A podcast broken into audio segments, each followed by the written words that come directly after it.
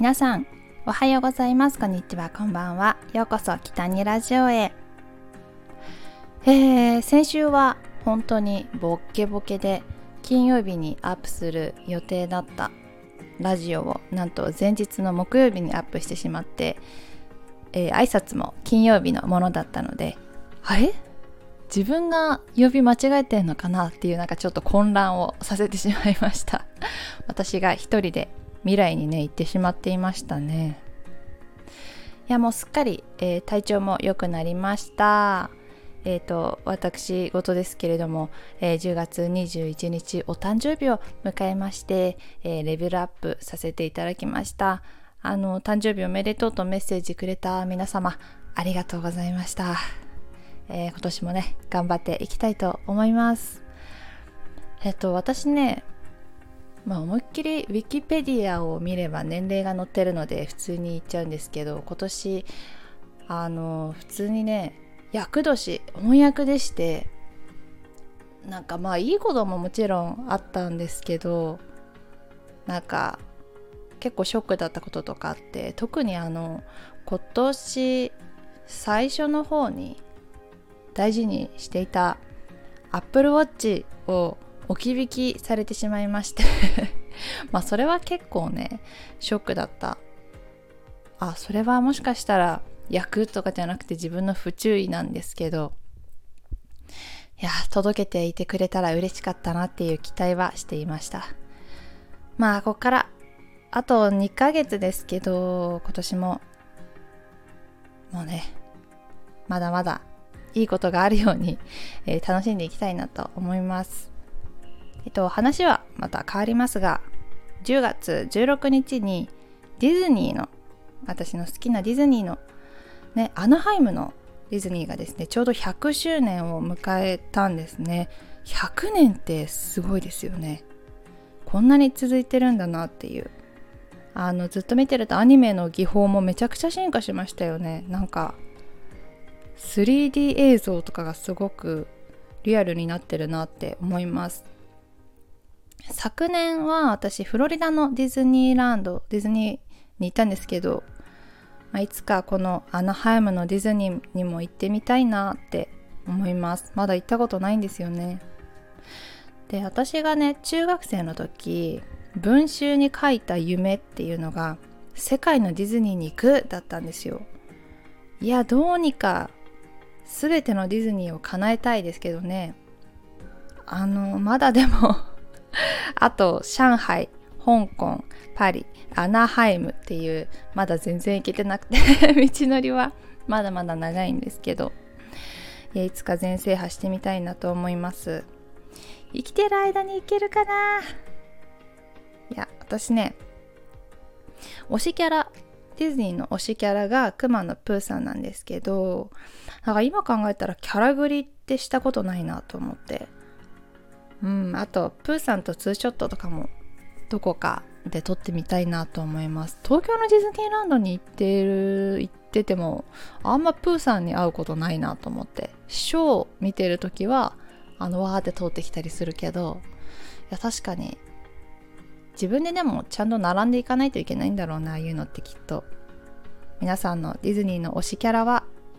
誰ですか？よかったら教えてください。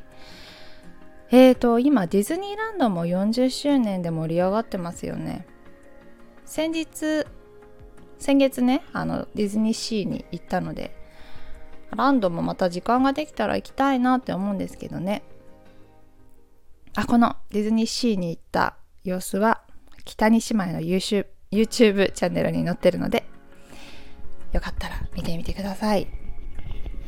来年の春にはですねディズニーシーには新しいエリアもできるし楽しくなりそうですよね。あの C に行った時えっとねジャスミンのカーペットの乗り物あるんですけどその隣からちらっとねあの工事している現場が見えまして結構あのいろいろな建物がえ魔法の力を使ってねあのできていたので本当に楽しみであります。いや、ほんと楽しむためにお金をね、貯めておこうかと思います。まあ、この新しいエリアは、アナ雪とラプンツェルがテーマみたいなんですけどなんか本当にアトラクションできるんですかね。なんかウォークスルーアトラクションっていうのはただ歩くだけのものなのかな。まだちょっと詳しくわからないんですけど。フロリダのエプコットにはアナ雪のアトラクションがあったけどあなんかもし同じのできるんだったら本当に楽しかったのでまた乗りたいなと思いますあこのねエプコットの様子もこっちはね北にゆりの個人 YouTube チャンネルにこのエプコットとかフロリダのディズニーに行った様子が載ってるのでそちらを見てください。はあ、本当に楽しみがたくさんですね。えー、ということで今日はこうディズニーの話をちょっとしていたんですけど後半はトークテーマルーレットから3つトークテーマを挙げて最後にちょっとお話しして今日は終わりたいなと思います。まずはトークテーマルーレットから1つ目はお気に入りのテレビ番組 YouTube チャンネルについてです。テレビ番組テレビでよく見ているのはね旅番組ですね。あの特にアナザースカイは毎週見ています。最近はなんか日本編が多いんですけどやっぱり海外編の方が私は好きだなと思います。いや私いつかアナザースカイに出るならどこに行こうかなとか 考えながら生活をしています。なんて。まあどこだろうな。私一番何度も行ってる国は韓国だし、まあ、昨年行ったアメリカのニューヨークとフロリダディズニーもいや本当に最高だったしま初めて一人で飛行機に乗って行ったのがオーストリアのウィーンだったしそこでね友達と待ち合わせしたっていうのもなかなかの大冒険でした、ま、今ではね行けないロシアで乗り換えをしたりしてねえ。どこにしよう。出演するまでに考えておきたいと思います。えーとあと YouTube YouTube チャンネルは YouTube もねやっぱり旅ブログ見るのも好きだしえっ、ー、と去年、まあ、アメリカのディズニーにいた時によく見ていたえっと、リトルプアちゃんっていうね、フロリダディズニーをメインで紹介している方がいるんですけど、方？リトルプアちゃんがいるんですけど、まあ、その方の動画も帰国してからも、ほんとファンになってずっと見ていますね。あと YouTube チャンネル旅ブログじゃないけどあの日常のねブログをよくアップしているエミフィーさんという方の YouTube を最近よく見ていますね。めちゃくちゃおしゃれで動画も。で日々の生活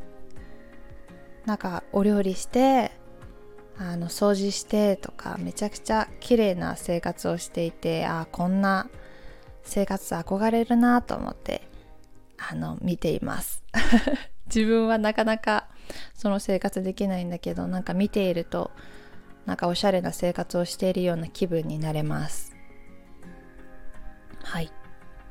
そしてでは2つ目に行きましょう。2つ目のトークテーマはえー、目玉焼きは何かける？です。目玉焼き何かける論争はなかなかねみんな結構バラバラじゃないですか？何かけるかな？私はねケチャップ派ですね。ケチャップかけることが多いけどでもご飯食べるときは醤油かな。なんかその時に食べているものがパンなのか、えー、ご飯なのかでかけるものを変えているかもしれません。皆さんは目玉焼きには何をかけますか？えー、そして3つ目です。3つ目のトークテーマは何か健康に気をつけていることは？健康に気をつけていること。えー、ここ最近は本当に苦手な自炊を頑張っていることですね。あのー、ごご飯食べる時は、えー、五穀米だったりとか麦ご飯にして食物繊維取ったりとかしていますね。まあ、健康にもなれるしあとなんか私今日自炊したから外に行ってご飯食べて飲んだら4000円5000円くらいだったけどいやめちゃくちゃ3500円ぐらい浮いたぞとか思いながら やっています、まあ、いくつかあの旅行も控えているので、まあ、本当お金も貯めつつ、まあ、健康に元気になっていきたいなと思ってます。まあ私の課題としてはあとは運動をしっかりしたら完璧だなと思っています。全然あの筋トレもしないし、まあ、本当に行き帰りの出勤ぐらいかな歩くの。でも東京ってね結構かなり歩くんですよね。駅まで行って電車乗って、えー、電車乗り換えとかで歩いたりとか。そうめちゃくちゃ歩くので、まあ、そこで割とちょっと運動になってるのかなとは思ったりしています。はい。そんな感じです。まあ健康何に気をつけたらいいかな、まあ、そのおすすめもあったら教えてほしいです。はい。ということで今日の放送はこんな感じです。今日もお話聞いていただきましてありがとうございます。はい。ということで、えー、10月もう終わりですね。明日はまた土曜日の夜7時に北西前の YouTube チャンネルアップしますので、ぜひ見ていただければなと思います。ということで、北にゆりでした。また来週。バイバーイ。